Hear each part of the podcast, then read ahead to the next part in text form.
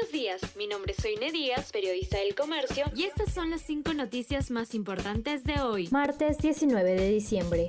Juez dicta 36 meses de prisión preventiva contra prófugo Vladimir Cerrón. Magistrado atiende pedido fiscal y varía la comparecencia con restricciones por la cárcel para el buscado líder de Perú Libre en proceso por lavado de activos y organización criminal. Sobre el ex gobernador de Junín ya pesa una orden de captura y una condena a encierro efectivo durante tres años y seis meses por delito de corrupción en el caso Aeródromo Huanca.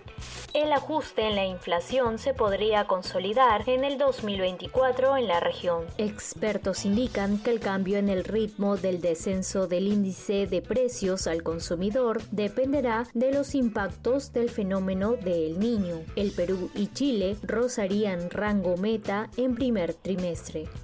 Chirinos viaja a España tras asegurar que iban a pedir su detención. La congresista explicó luego que se trata de un viaje familiar planificado, pero la licencia se tramitó ayer cuando ya estaba fuera del país. Las estafas digitales dejaron este año perdidas por 53 millones de soles y 26 millones de dólares. La división de estafas de la PNP informó que desde enero hasta la fecha ha recibido 1.487 denuncias por estafas electrónicas. Criminales usan inteligencia artificial y falsas criptomonedas.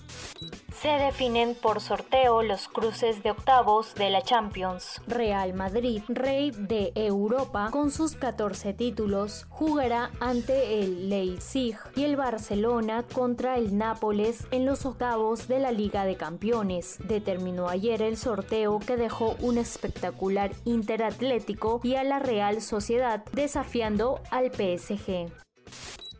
Esto fue El Comercio Podcast.